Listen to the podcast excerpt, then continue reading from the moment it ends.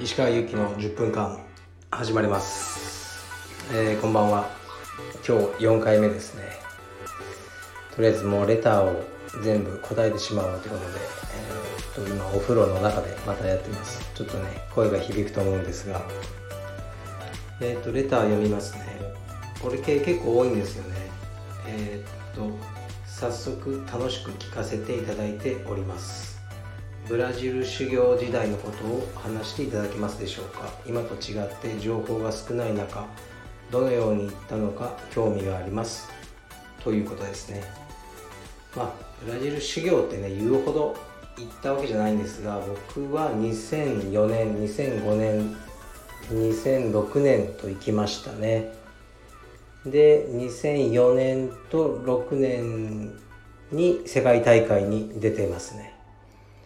で世界大会が2000どうだろう7年ぐらいからもうアメリカに行ったんですかね。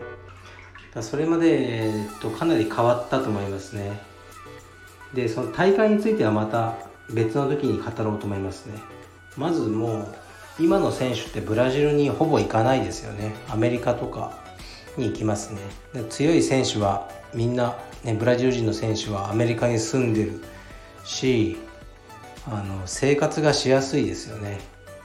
ブラジルはなかなか大変ですね。やっぱり生活が行くと、まあ、言葉も通じないしちょっとルールが違いすぎて結構大変ですね。でももう僕の中ではいまだに BJJ ブラジリアン柔術ってほとんどの場合呼ぶんですね。柔術柔術ってまあ短く言うんですけど僕の中ではブラジリアン柔術でやっぱブラジルが、あのー、頭から離れないですね。いまだにこうブラジルっていう単語をなんかね街中で見ただけでもちょっと心拍数上がるんですよね。それぐらい僕ら世代の柔術家にとってはブラジルっていうのはもう必ずまあ行かなければならない国みたいな感じの位置づけでしたね。とはいえあのやっぱり僕もバイト時給1,000円とかでバイトしてた時代なんで25歳6歳とかですねちょうどブラジルに行った時は、ま、お金を貯めるのが大変でしたよね。でバイト先とかもやっぱり2ヶ月半ぐらい行ってたんで1回その遠征2ヶ月半休みますって言えないですよね。もう言ったらもうそれやめるってことなんで。でね辞めていってまた帰ってきてバイト探さなきゃいけないし、まあ、2ヶ月半いない間の家賃とかもかかるじゃないですか。だからまあ今考えるとね大した金額じゃないんですけど数十万貯めるだけでも本当に必死でしたね。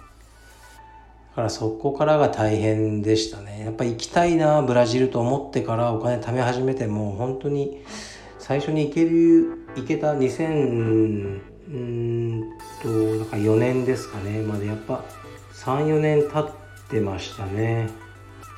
だから、まあ東京からニューヨークで乗り換えで、えー、っと、サンパウロですね。に行って次乗り継ぎでリオだったんですけどそのサンパウロの飛行機を降りてその空港にあの片足がついた瞬間にこのやっと夢が叶ったと思って涙が止まらなかったのを思い出しますね。で僕はその3年ともですねあのヒカルド・ビエラ先生通称ヒカジーニョですね、まあ、レオジーニョの弟さんですね。もうすごいもう何度も世界大会勝ってる選手ですね。の道場がリオにあったんですよね、まああの、そこで練習させてもらってました。でやっぱり2004年とかは例えばまあカイオ・テハアラン・フィン・フォールーカス・レイチとかもいたし、うん、デミアン・マイヤーとかもフラッと来たりまあ、ジャカレーもいたしガバオンも来たりしてもうすごいメンバーでしたね。うん。もうそうですね。だから練習で彼ら的にはもう別に日本人とか、ね、世界選手権前に来て邪魔だったと思いますね。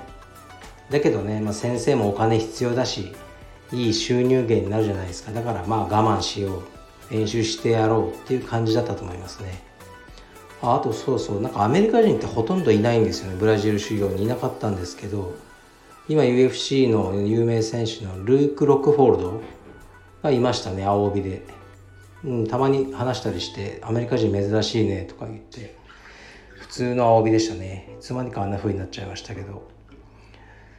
でそうです。僕は紫帯だったんで最初。あのー、練習しながら日本人だと泊先生とかと、まあ、数名がおられましたね。で練習はやっぱり朝昼晩ってあったんですけど朝晩練習して昼は見学とかあのしてましたね。ちょっとやっぱ1日3回はきついんで。ででも、ね、夕方あのー、そのリオデジャネイロの海岸を走ったりしてあの楽しかったですね。でアパートですね。あのホテルじゃなくてもう2ヶ月半とかいるからアパートを借りて、えー、そこからバスで道場に通ってました。うん。で練習はもうやっぱりもうレベルが違いすぎるという感じでしたね。もう全てが。うん。あのもうウォームアップから何から勉強になるなと思ってもう全てノートを取ってもう体も疲れるし頭も疲れる練習でしたね。でヒカジーニョはねあのポルトガル語しか話さないから何言ってるかわからないんですけど、必死にあの分かる単語だけで理解しようとしていましたね。でとにかく、まあ、ヒカジーニョヒカジーニョのカリスマ性がすごかったですね。当時。うん、でまああのファベーラ貧しいその、ね、子たちが人たちが住んでる町があるんですけどそことかも連れてってくれてそこの上にある道場本当にボロボロの道場なんですけどそこでの充実とかも彼がボランティアでやってたりそういうのもあの見せていただいて練習にも参加あのさせていただいて楽しかったですね。で。2004年はもうかなり練習ばっかりしましたね。うん。とにかく練習は激しいですよ。スパーリングも。もう怪我人続出で。でさらに当時僕は個人的に大好きだったあのフレジソン・パイシャン。彼も2005年の世界チャンピオンですかね。の道場にも行きました。もう飛び込みで行っての練習させてくれ。あの日本人何2人か3人で行ったんですよね。であのまずは断られましたね。あのもう弱すぎるから邪魔だっていう感じで断られたんですけど、まあ、食い下がってあのプライベートレッスンをお願いしたいって言ってでね確か3時間で500ドルだったと思うんですよね。まあ当時のブラジルの価値からするとすごく高いですね。でもせっかくだからって言ってあのそれやらせていただいてそれでちょっとこう 仲良くなって練習も混ぜていただいたりしましたね。うん、それはすごくあのいい思い出で。でフレイソン・パイシャンとはそれからもコンタクト取ってて去年一昨年ぐらいにラスベガス行った時にちょっとお会いして彼の道場にもお邪魔してハイサムと一緒に。でそこでも練習をしたりしてあの懐かしいねとかあの言いましたね。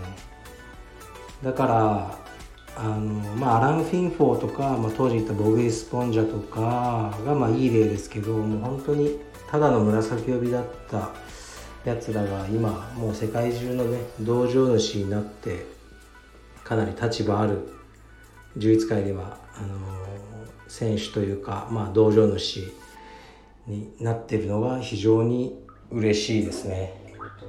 うん、で今日はそのなんか練習内容とかにあまり、あの、触れなかったんですけどまあ面白いことは何回かありましたけどねそんなにねこう今の日本の練習と内容が全く違うわけじゃないですよ。